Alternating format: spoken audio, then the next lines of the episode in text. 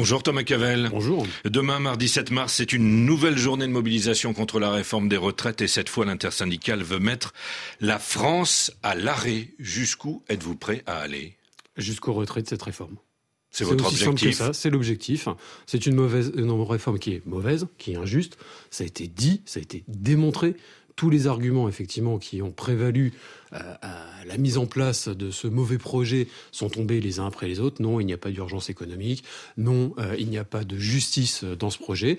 Donc la mobilisation. Vous savez que le gouvernement continue de dire s'il y a urgence, s'il y a justice dans ce projet, si cette réforme est nécessaire. Alors, il y a un glissement, un glissement d'ailleurs assez intéressant des arguments qui sont posés par le gouvernement. Oui. C'est-à-dire qu'aujourd'hui, on n'est plus sur des arguments pour dire c'est nécessaire économiquement, euh, il y a un système enfin, euh, à sauver ou ainsi de suite ou ainsi de suite. Aujourd'hui, on est carrément passé à des arguments qui sont posés par le gouvernement pour dire tout simplement rendez-vous compte, si la réforme ne passe pas, c'est la capitalisation on a un glissement qui oui. est quand même assez fabuleux, c'est-à-dire que on s'éloigne complètement des premiers arguments qui sont posés et qui sont tous tombés les uns après les autres pour arriver sur des arguments effectivement euh, qui sont des arguments qui sont des arguments largement contestables comme ils l'étaient au départ. Mais alors là de plus en plus maintenant c'est carrément la capitalisation.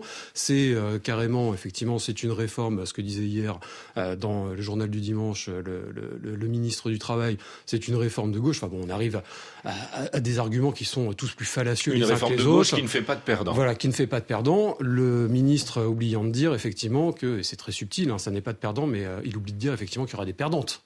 Bon, voilà, donc on voit bien. Car les pensions, pour euh, puisqu'on parle de, de, cet aspect de ce que disait hier le ministre du Travail, Olivier Dussopt, il n'y aura pas de perdants car les pensions ne baisseront pas. La réforme demande des efforts aux Français, cela oui, mais nous faisons en sorte qu'ils soient le plus justement répartis. Ah bah, justement répartis, il faut revenir sur les fondamentaux d'ailleurs de ce mauvais projet, où on voit bien que le financement de cette réforme repose uniquement sur les salariés. Donc, en termes de justice, il n'y en a pas.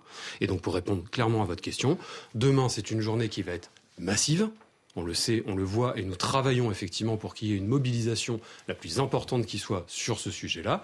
Et on, on, est évidemment engagé dans cette, dans cette mobilisation pour arriver à un retrait de ce mauvais projet. Et la France à l'arrêt, pour euh, vous qui êtes euh, cheminot, mm -hmm. représentant des cheminots, c'est une France sans aucun train qui circule? Ah bah, c'est une France dans laquelle effectivement il y a le moins de trains possible et on le voit d'ailleurs dans les prévisions de trafic qui ont été annoncées, un train sur cinq en moyenne. Alors là encore, les, les éléments de communication sont importants. Un train sur cinq, ça signifie 80% des trains qui ne circulent pas. Mmh. Donc on voit bien évidemment que c'est un, un suivi massif de la part des cheminots qui sont très déterminés face à cette mauvaise réforme. Alors très déterminé, avec une grève qui serait reconductible, c'est-à-dire que ça n'est pas seulement demain que la France serait à l'arrêt, mais alors pour combien de temps? C'était un peu le sens de ma première question. Je comprends bien que votre objectif, c'est aller jusqu'au retrait de la réforme. Mais combien de temps la grève peut-elle durer de façon euh, soutenable, souhaitable pour vous? Vous savez, quand on rentre dans ce genre de, de processus, euh, qu'on arrive effectivement sur des grèves et sur des grèves reconductibles, à la CFDT cheminot, euh, la grève est un outil que nous utilisons en dernière instance.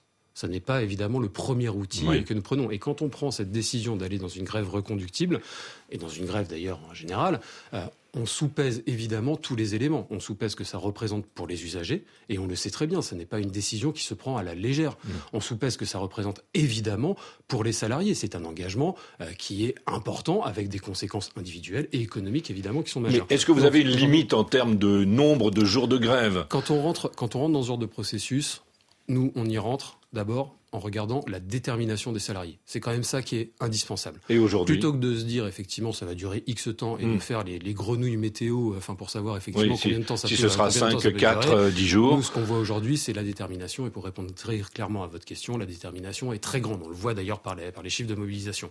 Donc, aujourd'hui, on sait qu'on est dans un contexte qui est particulier. C'est celui de l'examen du texte au Sénat. On sait qu'on a cette semaine avec encore euh, des éléments d'examen. Mmh. Hier, l'article premier a été voté au Sénat, enfin avant-hier. Euh, l'article premier a été l'article 2 euh, exactement. Donc on sait très bien qu'on est dans un temps important de, de, de, de, débat parlementaire sur ce mauvais projet. Donc il y a une nécessité effectivement de se mobiliser là-dessus. Mais quand on rentre dans un, dans un processus comme celui-ci, c'est d'abord la détermination et c'est surtout effectivement une durée qui dépend du gouvernement. À eux d'entendre à eux d'entendre. Vous nous dites que les responsables du blocage, c'est le, le, gouvernement. Euh, la grève est un droit, le blocage ne l'est pas, a dit euh, votre ministre de tutelle, si je puis dire, le ministre des Transports, Clément mmh. Beaune. Vous l'entendez, cet argument? Mais... Que le blocage n'est pas un droit? Le blocage n'est pas un droit. Mais enfin, qui bloque aujourd'hui, hmm. effectivement, euh, la situation? Qui aujourd'hui pose un projet qui est mauvais et qui dit ni plus ni moins c'est ça et rien d'autre? C'est quand même bien le gouvernement.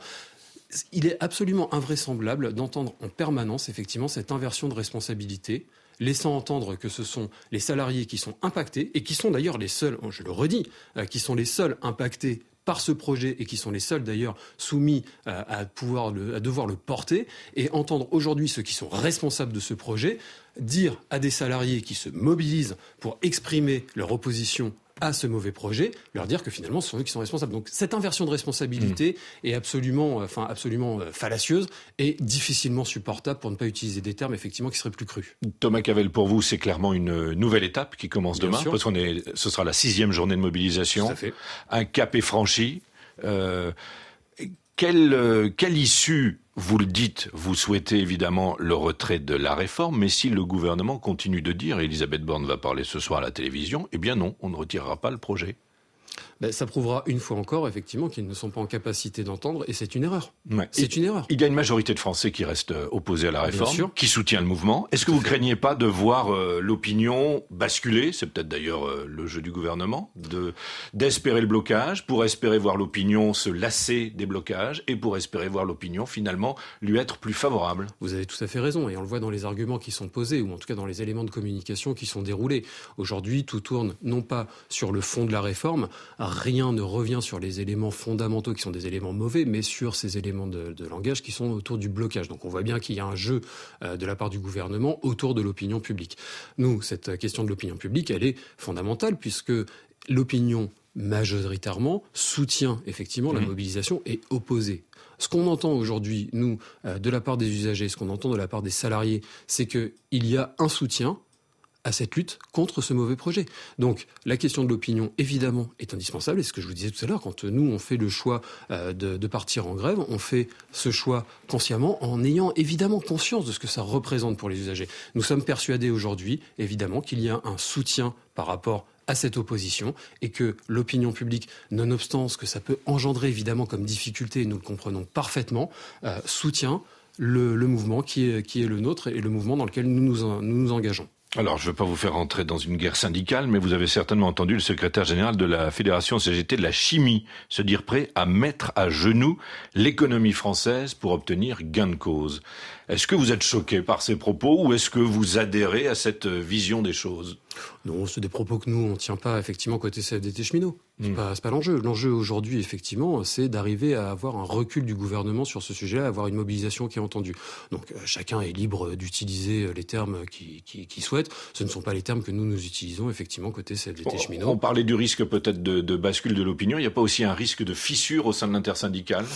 Écoutez, aujourd'hui, alors c'est toujours la première question qu'on nous pose dès lors qu'on est en unité syndicale. C'est à partir de quand, effectivement, Oui, à partir de quand ça va se casser? Et quand vous êtes désunis, mais à quand l'unité? Exactement. forcément. C'est un, grand, un grand classique. Mais on peut se poser la question, malgré tout. Bien sûr, évidemment, mais toutes les questions sont légitimes. il n'y a pas, de, sujet là-dessus. J'ai bien compris que vous ne m'interdisiez aucune question. Mais, est-ce que ça va tenir Est-ce que ça va tenir Écoutez, pour l'instant, ça tient et c'est solide. Oui, clairement. Est-ce qu'on a vu, effectivement, depuis longtemps, une unité syndicale aussi forte? Alors, à la fois, évidemment, interprofessionnelle au niveau des confédérations, il y en a dire et au niveau des cheminots, effectivement, quatre organisations syndicales mhm. représentatives, quatre organisations syndicales qui sont aujourd'hui unitaires pour un appel à la grève reconductible. Voilà. Merci Thomas Cavel d'être venu ce matin sur RFI et bonne journée.